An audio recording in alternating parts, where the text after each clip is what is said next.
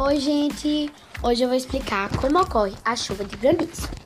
A chuva de granizo ocorre quando uma pedra de gelo é formada dentro de nuvens muito, muito compactas e altas, e também chamadas de cumulonimbus, aquelas que se parecem com bigornas. As gotas de água se evaporam dos rios, mares e da superfície terrestre.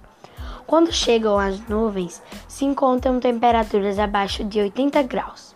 Viram gelo Congelado, o vapor de água fica com mais peso do que a nuvem pode aguentar e cai em forma de pedra de gelo, que se chama granizo. No Brasil são observadas granizos. Pelo sul, explicamos como ocorre a chuva de granizo. Normalmente não cai muito na região nordeste e ocorre mais na região sul. Gente, e esse foi o podcast. Espero que vocês tenham gostado. É, até o próximo podcast. Tchau, tchau.